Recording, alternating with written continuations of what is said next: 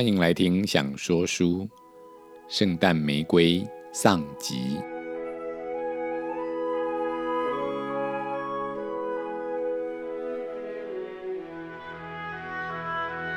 亲爱的孩子，我是阿明。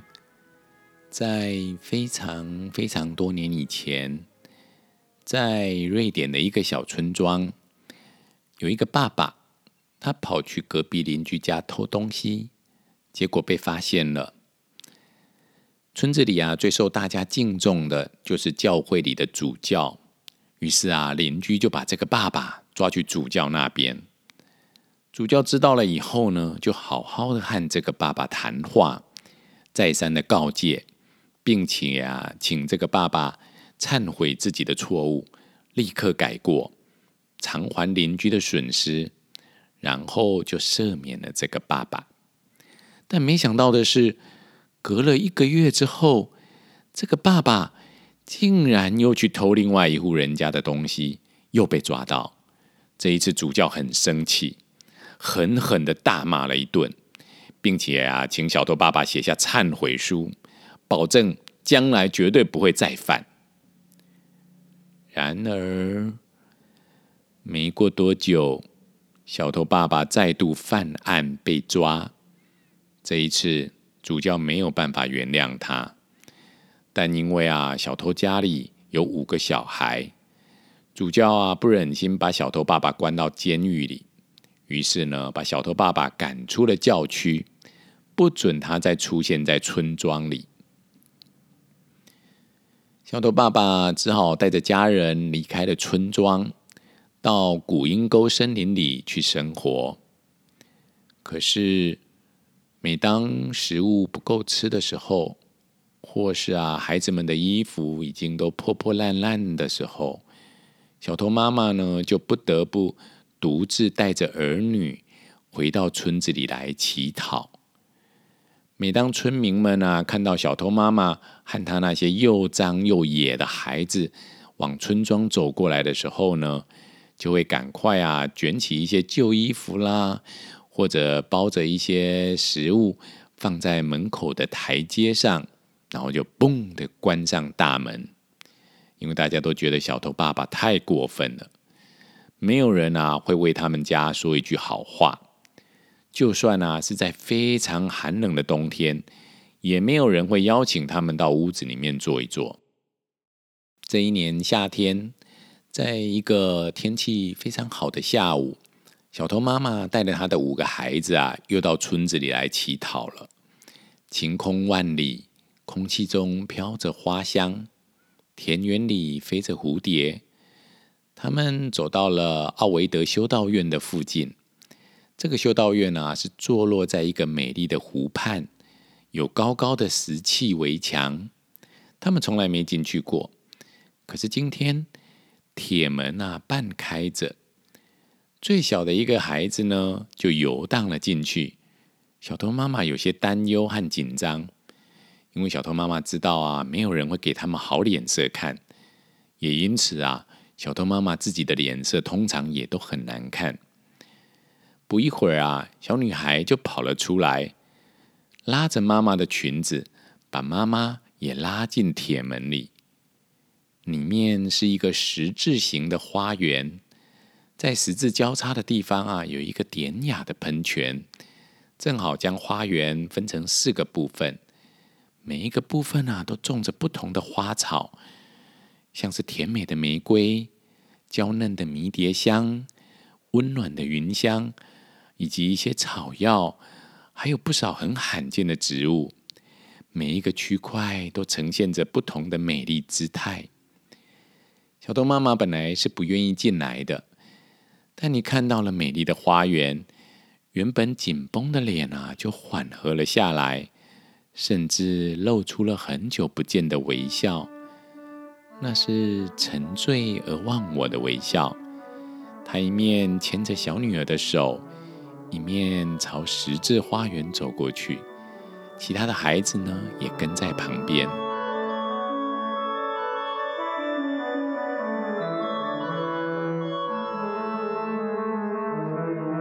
这时候，管理花园的修士进来了。他看到小偷妈妈和他的一群孩子，惊讶的叫道：“嗯，这这是修道院的私人花园，你们不能进来的，请你们马上离开。”小偷妈妈的笑脸啊，立刻冻结成冷酷的模样，凶恶的骂着：“这花园的门又没关，我为什么不能进来？你这个修士啰嗦什么？等我看够了，我自然会离开。”管理花园的修士啊，被凶得连连后退，心下十分的懊恼，因为啊，这是一座男士的修道院。妇女是不准进来的。如今会有这个局面，全是因为啊，他忘记拴上了铁门。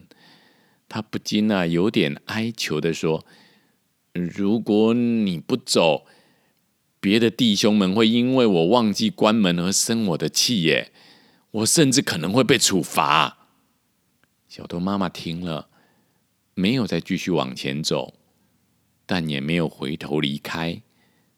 两眼望着花园，似乎是想要再多看一眼。管理花园的修士不知该怎么办，就转身啊进入修道院找人来帮忙。有两个修士跟着他一起走出来，三个人呢试着要劝小偷妈妈把小孩啊都带出去，但小偷妈妈还是没有移动。另外两个修士就上前一步。架着小偷妈妈的手臂，试着要把她往门外推。小偷妈妈反而倔强的对抗着，不肯后退。五个孩子开始哭喊起来，最小的两个啊，还去咬修士；其他三个啊，则是对着修士又踢又抱又叫的。喧闹声惊动了修道院院长啊，就亲自跑出来查看，究竟发生什么事啊？三个修士又是解释又是告状的，说明了缘由。满头白发的院长啊，听完看了看几个小孩，就命令两个修士回去修道院，而那个管花园的修士则留在花园做他自己该做的事。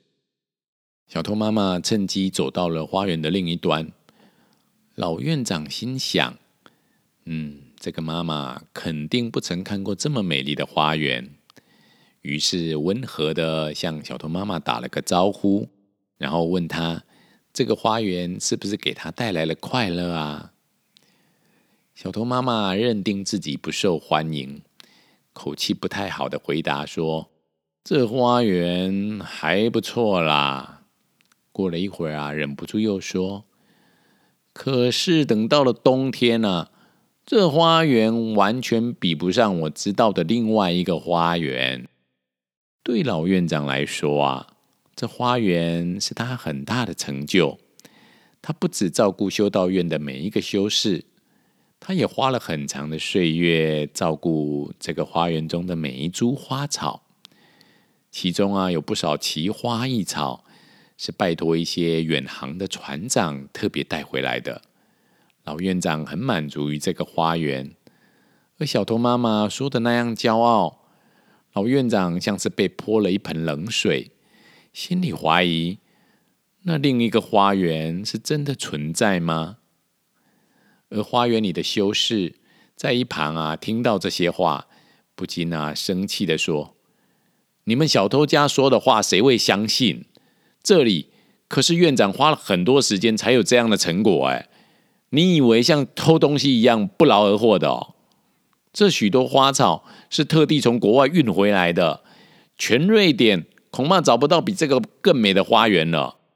小偷妈妈听了，脸都生气的涨红了，大声的说：“我讲的全是实话，你们这些献身给上帝的人，难道没有听说过，为了纪念耶稣的降生？”每年在圣诞夜，会在某个角落开出一个美丽的花园。呢，那个花园就在我们古阴沟森林的角落，在那里，我看过冬天里最漂亮的花朵。老院长的脑海里泛起了一阵阵的涟漪，他想起啊，自己在小时候听过的传说，过去啊，他曾经非常渴望看到那个传说中的圣诞花园，但是毫无机会。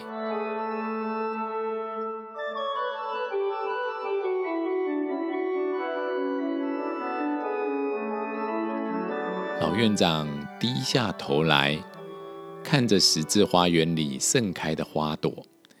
他知道，等到了寒冬来临时，这个花园里所有的花都开不出来的。老院长已经老了，但小时候听过的故事都浮现在脑海里。他想去看看那个传说中的圣诞花园。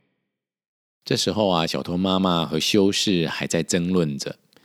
修士仍然不相信小偷妈妈的话，老院长制止了修士，然后开口请求小偷妈妈在今年冬天带他去看看那另外一个花园。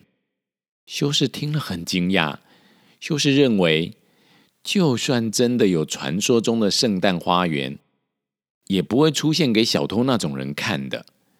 小偷妈妈气得大骂：“你们不信就算了。”我也不想带你们去看，老院长啊，赶紧请修士不要再插嘴，诚恳的再次请托小偷妈妈。老院长啊，甚至说：“嗯，这样好了，只要啊你愿意带我去看，不论有没有看到都没有关系，我来帮你向教会的主教提出请求。”请主教特赦你丈夫的罪，让他能够回到村庄里来。嗯，不过啊，我也只能帮你提出请求，因为那毕竟不是我的职权所能决定的。但我会非常努力的帮你们试一试。一旁的修士听得不可置信。小偷妈妈也无法相信自己所听到的。原本啊还在生气的脸一下子僵住了，不知该怎么回答。或许是被老院长的仁慈所感动，小偷妈妈最后答应帮忙。两人啊约好了在圣诞前夕见面的时间和地点。临走前，小偷妈妈不断回头。很久都没有人相信她所说的话了。小偷妈妈感觉到老院长的光彩似乎更胜这整座花园。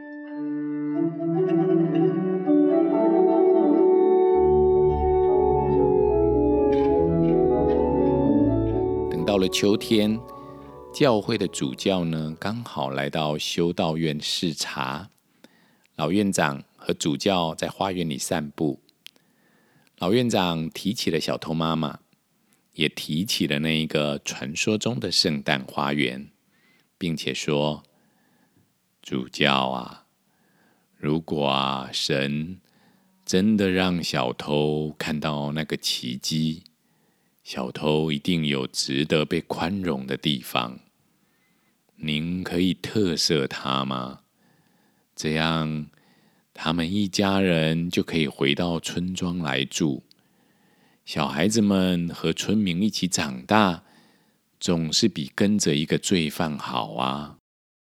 主教笑了，他感觉到啊，老院长有着天真的向往。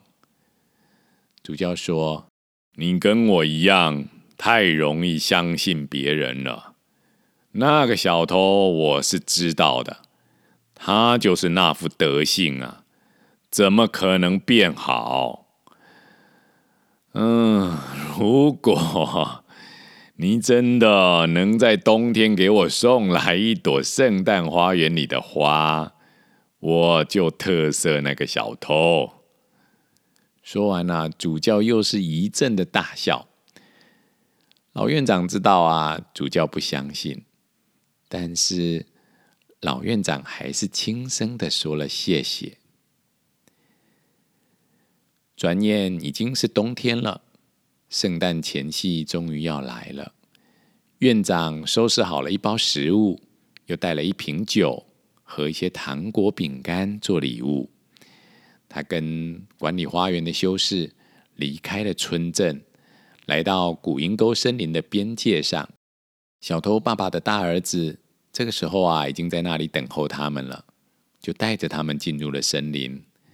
老院长兴高采烈的走着，但管理花园的修士却认为啊，这是在浪费时间。他根本不相信小偷妈妈所说的话。他认为啊，小偷妈妈就是为了要骗老院长去帮他们求特色而已啊。可是啊，修士虽然不相信，但他也不愿意老院长一个人。在寒冬当中独自前往，修士非常敬爱这个慈祥的老院长，因此还是跟着走进了冷冽的森林，走进了冰天雪地当中。不过一路上啊，修士不停的嘀咕抱怨，修士真的很想念修道院中那暖烘烘的炉火。想念每年餐桌上的圣诞火腿，想念热乎乎的肉丸子，想念修士们一起烤姜饼的那一股香味。